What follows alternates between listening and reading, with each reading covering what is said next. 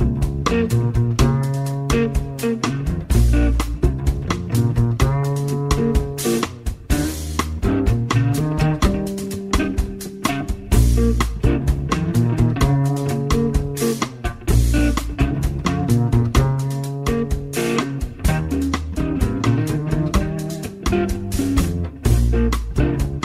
En Radio Marca comienza Noches Americanas con Abraham Romero.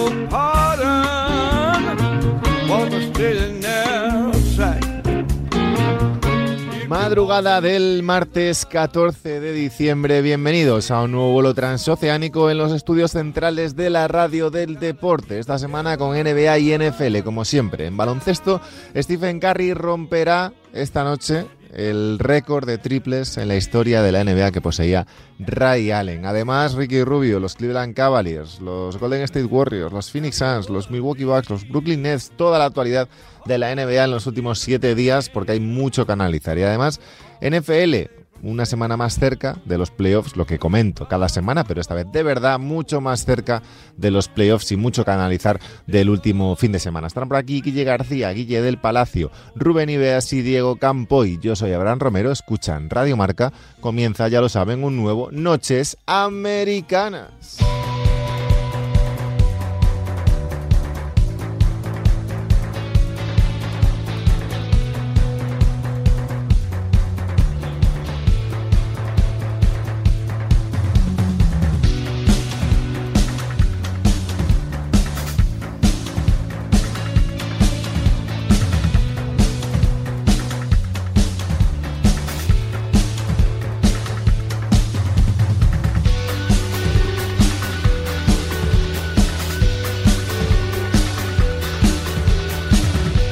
Baloncesto, NBA y mucho más en Noches Americanas.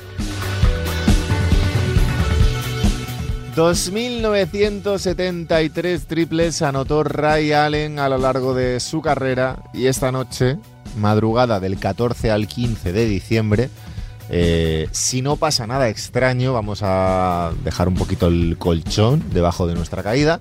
Si no pasa nada extraño, le faltan dos triples para igualar, tres para superar. Stephen Curry mejorará, superará a Ray Allen y se convertirá en el mejor triplista, si no lo es ya a nivel literario, eh, pero sí de verdad ya bajo la estadística el mejor triplista de la historia de la NBA. Lo hará además en una plaza eh, histórica, una plaza legendaria, como es el Madison Square Garden de Nueva York. Guille García, ¿qué pasa? Buenas tardes, buenos días, buenas noches, ¿cómo estás? Buenas, querido, ¿cómo estás? Bueno, estás... Tú eres... Tú odiabas, ¿no? A Stephen Curry. ¿Sacamos este tema de nuevo o no? Tú me declaraste el odiador, Odiador oficial, oficial, de Stephen Curry Correcto. y yo asumí ese papel, aunque no fue para tanto. ¿No fue para tanto? Considero. No, no, no, yo nunca dije, nunca dije que odiaba a Stephen Curry, dije que no Tenemos me el audio aquí de Guille... No, es mentira. que no me gustaban No somos, tan, ciertos no gestitos. somos tan currantes como para buscar ese audio, pero lo eres. Guille del Pero Palacio, ¿qué pasa? ¿Qué tal? Guille y Guille, ¿eh? Sí, sí, cómo te gusta, ¿eh? Cómo te cuesta también Me luego. cuesta muchísimo este Sí. tema. Pero, eh, bueno, cada tres semanas hay que, hay que pasar a la comedia. Y ya está. Ahí están Guille, Guille y yo. Es una gran película de Sí, tiene- quien sea. ¿No? Sí, sí, eso te lo montan en... Vamos. ¿Qué tal? ¿Todo bien? Bien, bien, bien. De vacaciones. Y aquí estoy, ¿eh? Ojo, ¿eh? Ojo. Además estás en persona. En persona. O sea, tú que trabajas en el mundo, pues si la gente no lo sabe, sección de economía, un tío, un tío bien, ¿Serio? un tío serio. Estás de vacaciones y, has decidido que no te bastaba con entrar por teléfono al programa, sino que querías venir aquí al estudio. Es que tenía que hacer unas fotos, macho, de, un cacharro. Y digo, ya que, ya que me encaja, pues las Pues vienes aquí y- a comentar es. lo que sea. Lo que sea, sí, me da un poco igual. A Guille del Palacio lo seguís en, buscáis Guille del Palacio en Twitter y os sale su cuenta de Twitter, no voy a repetir la broma de siempre. Y a Guille-Willy-Bajo-Marca, pues en la sección de baloncesto del diario, del diario Marca. Vamos a ver, Guille García, Stephen Curry, superando a Ray Allen, eh, Ray Allen de sobra conocido por todos, y Stephen Curry que está jugando, por cierto, Guille, muy mal. Lleva una semana jugando regular.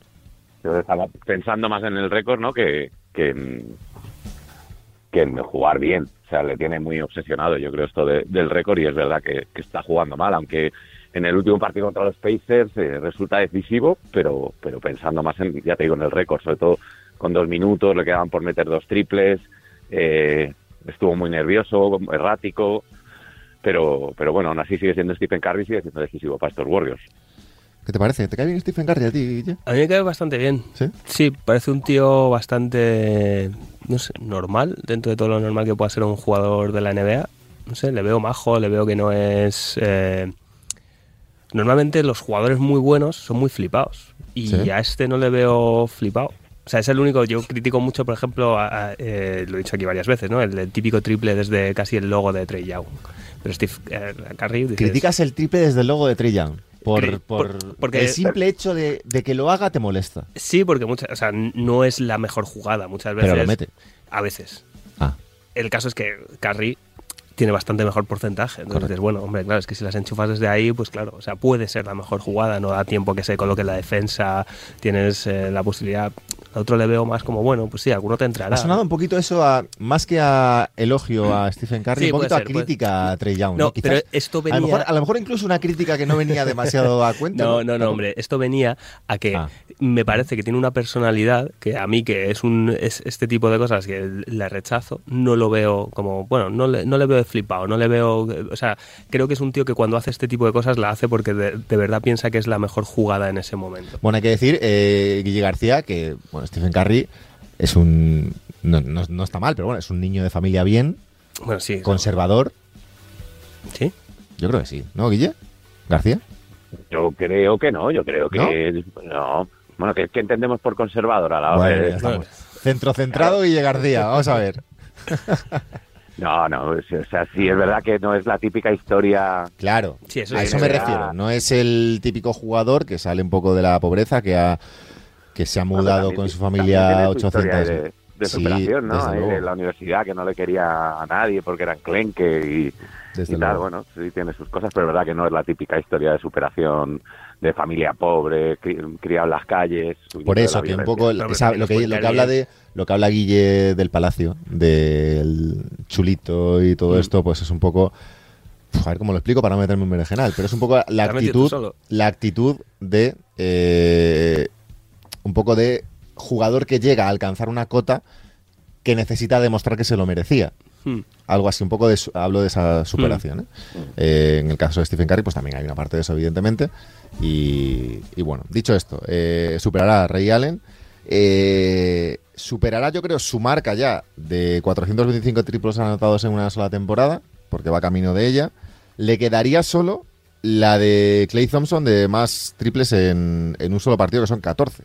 Eh, que es curioso que no la haya superado eh, el bueno de Stephen. Pero, eh, dicho esto, jugando mal, como decía mm, Guille García, Bueno, no, no, que jugando mal. ¿Has levantado uno- uno- sí, sí, sí, porque uno de los partidos fue porque fue cuando los Sixers, Ah, porque Zaybul jugó muy bien. estabas tardando en hablar de tu libro. Bueno, es que, joder, es que me la veíais puesto ahí votando. Vale, vale. Hizo un partidazo, hizo un partidazo. Fue, eh, leí el otro día una estadística que bueno, no sé si es. eh, bueno, la leí en una página especializada en NBA. Lo que pasa es que luego no comprobé el dato.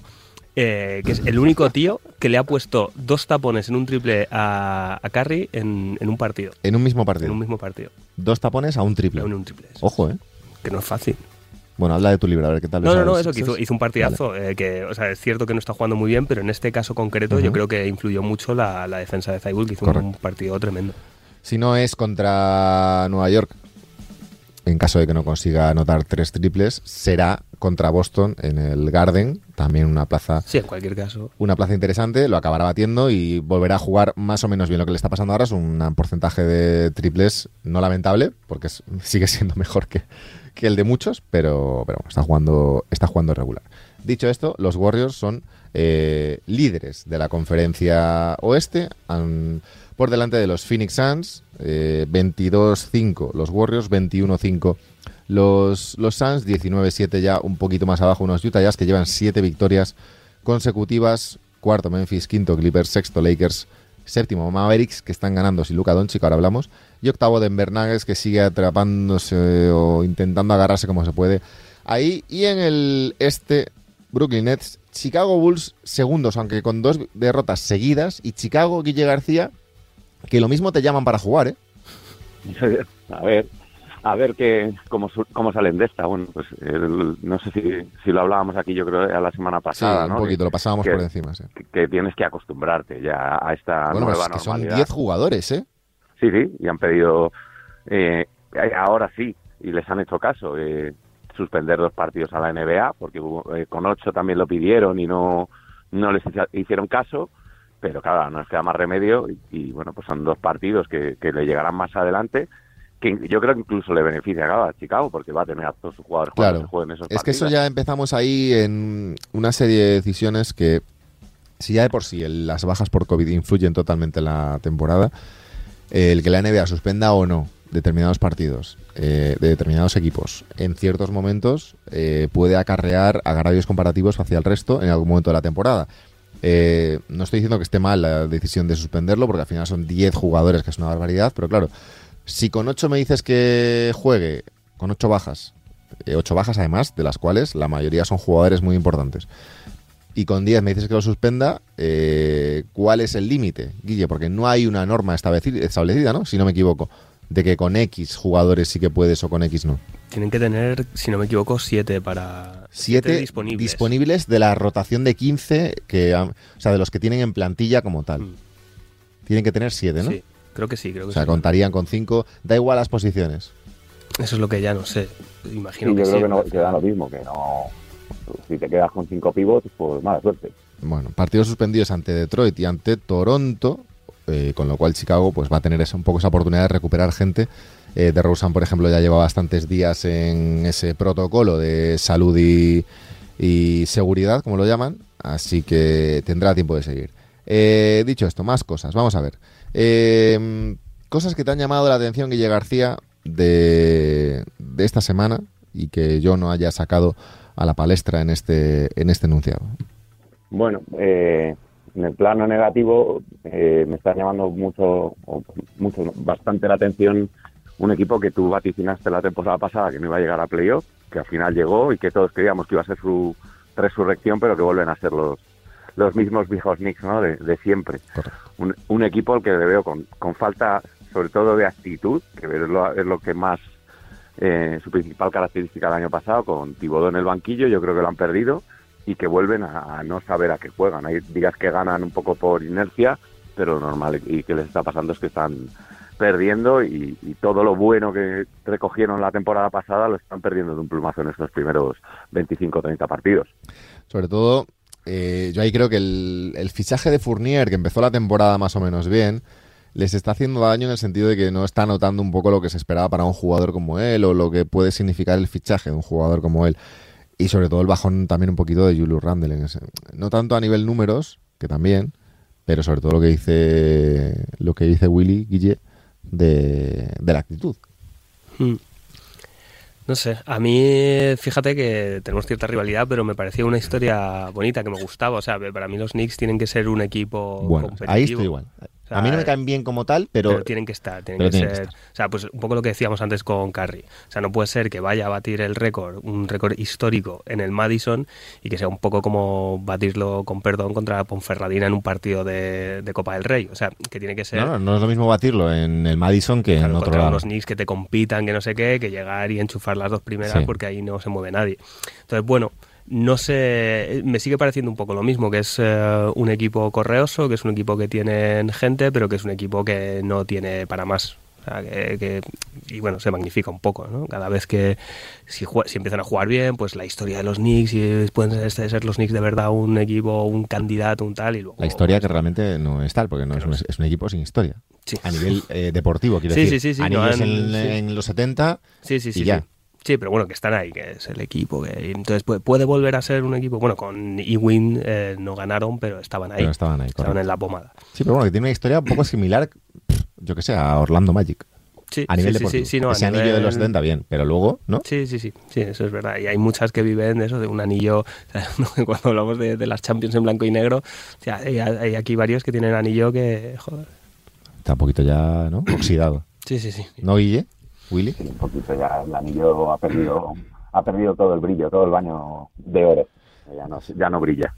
A mí me, me resulta curioso, es que es un equipo que, que creo que, el, que hay equipos que hay temporadas que pues que dan con la tecla de alguna manera, pero los ves que están forzando, o sea, que están llegando a su límite para conseguir ese objetivo. Hmm. Y creo que el año pasado con los esto va a sonar ventajista, evidentemente, por algo hacemos este programa también, pero, pero eh, realmente lo pensaba así la temporada pasada. eh, no veía una plantilla con los mimbres necesarios como para que esto fuera regular en el tiempo. Es decir, para hacer tres temporadas eh, muy, muy buenas, como fue la de la temporada pasada. La temporada pasada se juntó, yo creo que estaban mal varios equipos de la, de la conferencia este. Se juntó que consiguieron a raíz de la defensa eh, montar un equipo más o menos equilibrado, pero les seguía faltando, igual que les falta ahora, el año pasado les faltaba talento ofensivo, Hmm. muchísimo. Lo que pasa que a raíz de la defensa, a raíz de ese esfuerzo que reclamaba Willy, eh, consiguieron un poco ir ganando partidos a lo largo de la temporada. Pero es que tú ves el, el equipo y es que es muy complicado ver algún jugador de ahí que te pueda meter 20 puntos por partido. Si no tienes hoy en día en la NBA un jugador que te meta 20 puntos por partido, estás muerto, Willy. Sí, totalmente. Si no tienes un jugador solvente, eh, una estrella y un, un jugador al que darle el balón de manera fiable eh, cuando los partidos se están decidiendo, eh, no tienes muchas posibilidades de, de llegar a de alcanzar el éxito, ya sea bien ese éxito los playoffs, una segunda ronda o en otros casos el anillo, ¿no? Pero si no tienes ese tipo de jugador que el año pasado sí parecía Julius Randle, pero que este año no no está encontrándolo, eh, tiene muy difícil, por ejemplo, los Knicks volver a, a entrar en los playoffs. Eh, Guille del Palacio, ha llegado tu turno. Bien. ¿Vale? Vamos a hablar de tu libro. Por eso te traemos aquí, de vez en cuando. Ben Simmons. Seguimos ahí, ¿eh? Seguimos. Pasan, ver, lo- pasan las semanas Y seguimos en el mismo punto. ¿eh? a ver, yo es que creo que, que hasta el, el 15, eh, Sí. como estoy de vacaciones, no tengo muy claro, mañana, pasado, eh, no se iba a mover algo, porque es cuando ya pueden los jugadores que han, Sí. eh, que han hecho una renovación eh, este verano, pueden volver a salir del equipo, no se iba a mover. Eh, dicho esto, a ver si, si pasa, porque Morey se ha puesto muy pesado, con- bueno, muy pesado, lógicamente, ¿no? Ha insistido mucho en que no le va a malvender, que no Sí. le vale cualquier tío. Empiezan a sonar ya varios, varios escenarios y hay muchos en los que yo creo que es lo más lógico, que antes por algún motivo no sonaba tanto, en los que entraría un tercer equipo. Porque hasta ahora se hablaba mucho siempre de Simons por no sé quién, Simons por no sé quién. Creo que... lo- y también hasta desde el punto de vista un poco, ¿no? De, eh, de los despachos, yo creo que después de cómo ha sido toda esta situación, es menos arriesgado cambiarle por un tío, o sea, por- que haya un tercero involucrado, para que si no sale muy bien, tampoco te puedan decir, te lo puedan echar en cara. Es decir, imagínate uno de los que- eh, movimientos que, de los que más ha hablado, se sigue hablando, eh, Simmons por McCollum. Eh, imagínate que Lillard además quiera a Simmons en el equipo, que de repente empieza a jugar todo lo bien que sabemos que puede jugar, incluso empieza a tirar los triples que no se tiraba, y los Blazers suben un montón. Y son, son un equipazo y se ve como un movimiento tremendo. Pero sin embargo, McCollum en los Sixers, por lo que sea, pues porque no defiende bien, porque no le entran las canastas, porque no se compenetra bien con Embiid, por lo que sea, no funciona el movimiento se vería como un fracaso y no habría muchos más matices. Si ya entra un tercer equipo, si ya es como, bueno, no, nosotros no hemos dado a Simmons por este tío, sino que realmente nosotros le hemos dado por este otro, y se podría justificar un poquito más y podrían igual no rodar cabezas. Posible, a mí me extrañaría bastante que, que no se moviese ya eh, en- ahora a partir del 15 antes de, de que cierre el, el mercado, porque creo que precisamente si, si no lo han hecho hasta ahora ha sido porque estaban esperando a, a esta ventana. Ya ampliarla aún más, seguir eh, con esta situación, que además los Sixers también es cierto que haya estado en bid lesionado, pero bueno, eh, es un poco partidazos como el que te decía contra Golden State y luego un partido terrible contra Memphis, que tampoco, o sea, pues no tiene un equipo pintón, pero es un equipo al que deberían ganar. No Sí. estaba Curry, no estaba en bid. Entonces, les hace mucha falta eh, un, un segundo espada ahí que, que pueda, cuando no esté en bid sobre todo, que pueda eh, Mm. levantarse y decir, bueno, da igual, aquí estoy yo. Este miércoles, 15 de diciembre, como decía Guille, eh, ya pueden ser traspasados los jugadores que firmaron con un nuevo contrato en, en verano. Con lo cual, es el 80% de la liga puede ser traspasada eh, a partir de este miércoles. Entonces, a nivel Ben Simmons, que es un poco la patata más caliente de todo este embrollo. Eh, Sam Chanaria, de, de Athletic, habla de Knicks, Lakers, Timberwolves, Blazers, Kings, Pacers y Cavaliers como posibles eh, destinos. Como posibles destinos. Y Bleacher Report pone cinco casos en los que podría ser eh, traspasado eh, Ben Simmons. Eh, dicho esto, la semana pasada hablábamos aquí, eh, Willy, con. Creo que era con Nacho Losilla, eh, sobre si pecaba en Portland.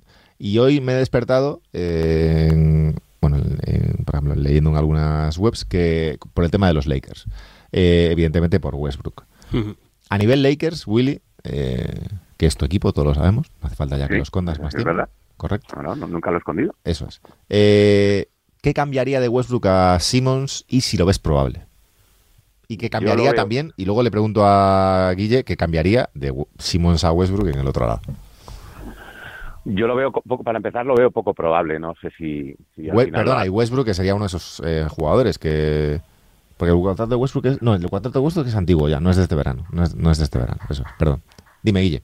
No, es que, eh, bueno, yo creo que eh, los rumores en el entorno de Ben Simmons, pues has dicho, no sé si han sido ocho equipos, Sí. eh, faltan, faltarán otros 22, o sea, van a seguir saliendo nombres, igual, y, y siempre va a estar los Lakers ahí metido, pero lo veo poco probable.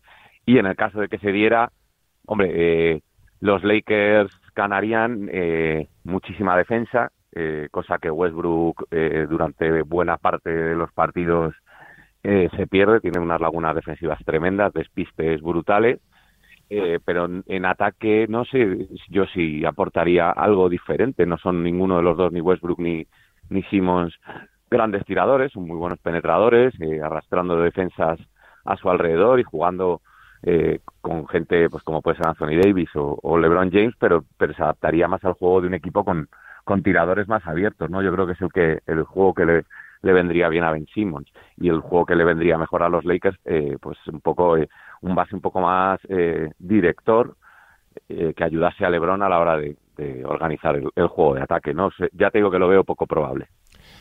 Eh, Guille del Palacio. A mí no me gusta mucho tampoco el, por, un poco pues eh, lo mismo que decía Guille, pero eh, al revés, ¿no? En, en defensa creo que nos supondría varios problemas porque, bueno, ya tenemos eh, también el hueco de, entre comillas, de Curry, que tampoco es que sea muy buen Ujú. defensor. Y en ataque eh, es cierto que Simons es buen penetrador, pero no penetraba. O sea, últimamente no lo estaba haciendo, pero es que creo que ahora mismo chocaría mucho con, con Maxi y con la progresión. O sea, no, no creo que sean compatibles en absoluto. Son un tipo de jugador bastante parecido.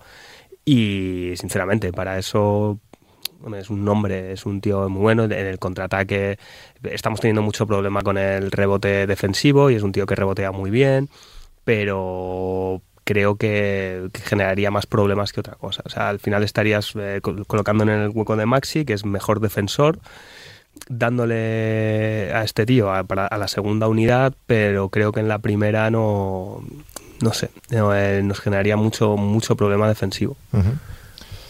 Veremos qué pasa con, Ben Simmons. Eh, estaba leyendo por aquí opciones que, que daban, sobre todo la de Portland. Eh, hablaban de Nasir Little, eh, McCollum y varias rondas del draft. Eh, una que encajaría, eh, como digo, a partir de este miércoles. Se pueden empezar a dar esos, esos escenarios. Lo que todos tenemos más o menos claro, Guille, es que va a salir. O sea, no Sí, hay otro sí, sí, hubo- Lleva, lleva sin jugar desde verano, no ha debutado esta temporada. eh, es un jugador que cobra muchísima pasta. All-Star, eh, joven, quiero decir, se lo van a rifar, como decía Willy, los 30 equipos de la. los 29 equipos restantes de la, de la NBA. Eh, va a salir. Con lo cual, cuanto antes suceda eso, mejor para todas las partes, porque ya no tiene mucho sentido para Filadelfia seguir eh, gastando, o sea, que, gastando, seguir eh, teniendo en el, en el banquillo o en la grada no ya a un jugador, sino tantos millones. eh, Sí, no, cuando y- eres un equipo contender y que quieres aspirar al anillo. Y además para Filadelfia yo creo que sería un problema, porque cuanto más tarde en salir, más se va a devaluar. Por- o sea, Claro. el- está ahí el que ya está devaluado ahora. Está bastante. devaluado y pero tiene el contrato que tiene, pero ya va a llegar un momento en el que te van a decir, mira, no, o sea, lo siento porque este tío lleva sin jugar, pues es que ya, puede- ya se está acercando a los seis meses. O Sí. sea, para cuando, para febrero va a estar, eh, va a estar por ahí. Entonces, bueno, pues no, no puedes, no puedes. O sea, si sale el verano que viene, te iban a dar, o sea, estaríamos hablando de un movimiento de draft de igual para mover posiciones, Sí. algún spiring, no, no puedes. Veremos qué pasa con, con Ben Simmons. Como digo, a partir de este miércoles ya se pueden traspasar esos jugadores que firmaron contrato este verano. Y eso afecta no solo a Ben Simmons, sino que se supone, se supone, ya sabemos que los aficionados periodistas y los, la, la, propia NBA es muy dada a calentar un poquito la situación en determinados momentos del, del año. Eh, tanto ahora como en el, luego en el deadline, la semana esa, eh, loca por, por hacer traspasos, pero esta ventana del 15 de diciembre abre muchas posibilidades, no solo para Ben Simmons. ¿eh? Eh, por ejemplo, equipos importantes y equipos que pueden tener cierto interés el aficionado de aquí. Eh, según Charania, Atlanta está buscando o está recibiendo o quiere o tiene interés en escuchar ofertas por Cam Redis. Cam Redis, alero, eh, triplista, defensor, grandísimo defensor, eh, top 5 de su draft, si no me equivoco, estoy dando de memoria, creo que 6, Willy, eh, no, no, estoy dando de memoria. Cam Redis, que tendría el interés de los Dallas Mavericks de, Lu de Luka Doncic. y están hablando de Josh Green, que fue top 14, creo, del draft del año pasado, estoy hablando de memoria, más una primera ronda por, por Cam Redis. Willy, esto eh, que evidentemente creo que vendría bien, vendría bien a, a Doncic, vendría bien a Redis, que yo creo que se está encontrando, no está Iñaco aquí, que es de los Hawks, pero se está encontrando con, con mucha marejada en los en Atlanta, es decir, muchos jugadores, hay demasiados aleros y escoltas en ese equipo, y también puede ser una, un buen acuerdo para ambas partes.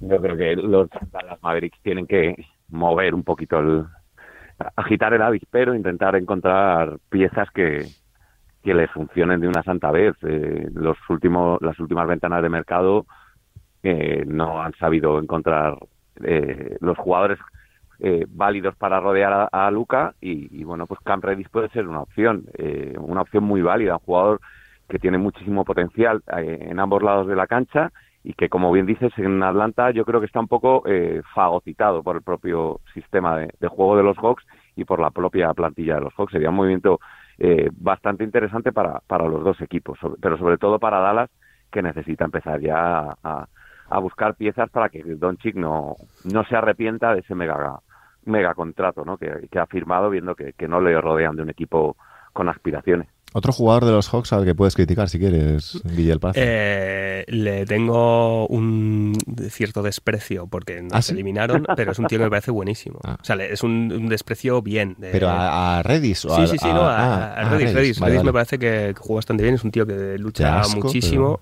Pero... pero... o sea, me da asco cuando juega contra mí, claro. Pero sí, no, yo creo que podría encajar bastante ahí. Además, eh, creo que, bueno, pues un poco lo que decíais, eh, Maverick estaba pensando antes, eh, ¿quién podría ser MVP este año? Y Luca, en absoluto, me parecía, a pesar de que está haciendo, me parece como que ya, o sea, tiene que dar un paso más. Tiene que, y, que, sí. y, el equipo no lo está dando. Entonces, todo lo que sea mmm, darles no sé, más garra, mm. más no depender tanto de, de, este tío. Ahora está, ahora está lesionado, una lesión de tobillo, eh, pero está Willy. A ver cómo lo digo esto. Eh, está Willy, está Sion. Está Sion. No está gordo, pero bueno, está fondoncete y él mismo lo ha, lo ha reconocido. Que él lo ha reconocido. Se lo dijeron en la, en la rueda de prensa, creo que fue el martes o miércoles pasado, de la semana pasada, no recuerdo, creo que fue después de perder contra Brooklyn, que iban ganando los Mavericks de 17 y Brooklyn remontó en el último cuarto. Eh, y le, le comentaron un poco que cómo estaba de peso, qué tal, y él reconocía que se había ido, que se había dejado de llevar en verano básicamente y que, y que sabía que tenía que recuperar. De hecho, comentaba que no podía estar entrenando demasiado por los dolores que tenía en el tobillo. Ahora ha decidido parar, lleva sin jugar varios partidos, eh, un poco buscando esa forma. Pero yo, Willy, como dice Guille, le veo ahora mismo lejos, evidentemente, de, de cualquier eh, discusión sobre el MVP. Es verdad que queda muchísimo, pero vamos. No, yo creo que ahora mismo no está entre los, entre los siete, diez candidatos. Ah, Durant, Así a priori, Stephen Curry y Kevin Durant, para mí, un escalón sí. por encima de los demás. Y, y Jokic sí. igual, lo que pasa es que el, equipo... Está Denver tan sí. mal que, claro. Sí. Eh, Willy, ibas a decir, perdona. No, eso, eso que está totalmente fuera de, de, de esa ecuación, ¿no? De esa, de esa lista de posibles candidatos a MVP. Primero por él, por lo que bien apuntabas de, de su eh, forma física, eh, sus lesiones, de que no está encontrando tampoco su mejor nivel de juego eh, por ese, esa falta de, fondo y luego también por el, equipo que no, que no le acompaña con los resultados a la hora de luchar por el MVP. Eh, recordemos que tiene mucho en cuenta el balance de victorias y de momento Dallas no lo está no lo está teniendo. Yo creo que, que Luca ha hecho bien en parar, en, en intentar recuperar del todo ese tobillo para poder entrenar eh, a, al 100% y intentar bajar ese peso que, bueno que ya es algo más que evidente, aunque es verdad que es un jugador que nunca se ha caracterizado por, por su buena forma física. Eh, un equipo que seguro se va a mover en los próximos días eh, y un equipo que puede centrar, quitando a Ben Simmons, parte del foco mediático de esta semana de traspasos es Indiana Pacers. Indiana Pacers que eh, comentan en los periodistas más no, no, no cercanos a la franquicia, pero bueno, Bonarowski, Charaña y, y demás, que van camino de la reconstrucción. Y van camino de la reconstrucción y eso significa que eh, están disponibles en traspasos Domantas Sabonis, cuidado, Miles Turner, cuidado, y casi cualquier jugador de la franquicia, salvo Chris Duarte, el rookie, y veremos, porque, porque tienen ganas de mover el árbol, no les ha servido lo que, lo que tienen, le firmaron un buen contrato a Brogdon, eh, tienen una buena pareja de interiores, pero no dan, no dan para más, y, parece que van a, reconstruir. Ojo a los destinos que se rumorea, insisto que se rumorea, ¿eh? para Miles Turner y para, y para Sabonis. Miles Turner a Nueva York, que lo hablábamos aquí. Eh, por Nerlens Noel, Obi Toppin y alguna ronda del draft. Eh, insisto, rumores, ¿eh? a raíz del interés que comentan periodistas de Nueva York en Miles Turner y interés de los Pacers en, de, en sacar a Miles Turner de, de Indiana. Y Domantas Sabonis, este no me lo creo demasiado, pero me da bastante miedo, Willy. Domantas Sabonis a los Golden State Warriors. Bueno, se me, me cuesta más creerlo. Yo había leído eh, la posibilidad de un trueque con Porzingis en, y mandar a Bueno, eso, estaría a bastante. Indiana. Eso no sé si estaría bastante bien, pero sería por lo menos interesante de cara a los Mavericks, porque moverían algo que llevan yo, o sea, cambiarían algo que yo creo que también es necesario. Pero en los Warriors es que además no, no sé con- por quién le traspasarían y, cómo Wiseman. Wiseman, Kuminga y Moses Moody y una ronda del draft. Leo aquí. Insisto, Me- rumores. ¿eh? Rumores. Me- ya, ya, ya, ya, pero que me cuesta verlo, aunque se También nos costaba ver a Durante en los Warriors, eh, Guille.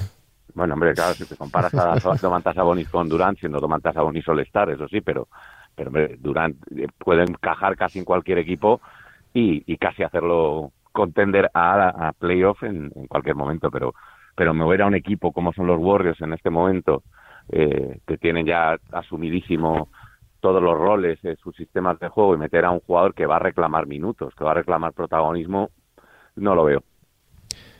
Guille del Palacio. Eh, ¿Buddy Hill y Marvin Bagley por Ben Simmons? Sí, pero también ¿Sí? porque es que yo ahora mismo lo que sea. Cuidado, o sea, ¿eh? Yo ese sí que lo hago mañana, ¿eh? Si hace ya, falta. bueno, a ver. Lo que pasa es que no creo que vayan a hacer ningún eh, ninguno de los traspasos que se podían haber hecho ya. Porque entonces, ¿para qué te esperas? Pero bueno, él se suponía que quería jugar además en, en California. Creo que era no era su equipo preferido, Ya estamos. pero- Ya estamos. pero podría podría ser. O sea, lo único, ya, ya te digo, o sea, desde el punto de vista de, de Morris me extrañaría muchísimo que hiciese ahora un movimiento que podía haber hecho hace dos semanas, porque ¿para qué te esperas? Eh, estoy leyendo por aquí a Mark Stein, antiguo que ya no está en ESPN, pero bueno, es uno de los más fiables también. Eh, hablando de Ben Simmons a Indiana también. Sí, eh, sonaba por Brogdon, incluso por Claro, Domantas. por uno de los por uno de los tres. O sea, bueno, Indiana tiene cuatro jugadores interesantes, que son Brogdon, Levert, eh, Domantas Sabonis y Miles Turner. Sí, pero tres de ellos yo creo que encajan muy mal con Embiid. Los, Claro. tres, los tres grandes, eh, Sí. complicado. Bueno, Levert no estaría mal, ¿eh? Bueno, podría... Levert y que- Brogdon. Sí, Brogdon sí, Pero sí Brogdon es un escalón inferior.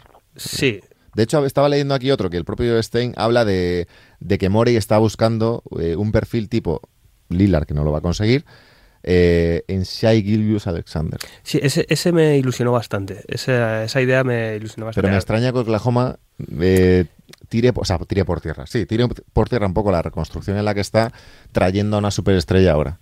Bueno, pero puedes eh, poner esta reconstrucción en, sus hombros también. y además que Pues- yo no quiero, y perdona que te corte, no creo que vaya a ser peor eh, Shai que Ben Simmons En, eh, en su carrera. Hombre, yo creo que eh, el techo de, de Ben Simmons, del Ben Simmons, eh, según salió del draft, bueno, según eh, empezó a jugar, que, que no jugó ese primer año, creo que el techo era mucho más alto. Otra cosa es si va a volver a llegar a, a ese nivel de ilusión. Pero no sé. Eh, a ver, también hay que tener en cuenta que los Sixers pueden hacer un paquete con más, con más gente. Sí, pueden meter a, a, a Maxey me extrañaría, aunque tiene, como es de la misma agencia, en un momento dado igual dicen, mira, no queremos saber más de Clutch. quieres meter a, a los malos. a- Pero, ¿no? eh, no, bueno, a ver, no a los. eh, pero si ya quieres saber Danny Green, que no está muy Claro, allá, pero bueno, en un, claro. en un contender eh, puede. Tú quieres quedarte con los buenos, Eso soltar es. a los malos y que llegue gente mejor que la que sueltas. Sí, bueno, ¿no? si puede Vale. ser, en la medida de lo posible. en la medida de lo posible. Milton, si quiere salir, pues. Claro. puede ser. Está haciendo buena temporada, ¿eh? Sí, hombre, Shake. Pero. Shake, shake, shake.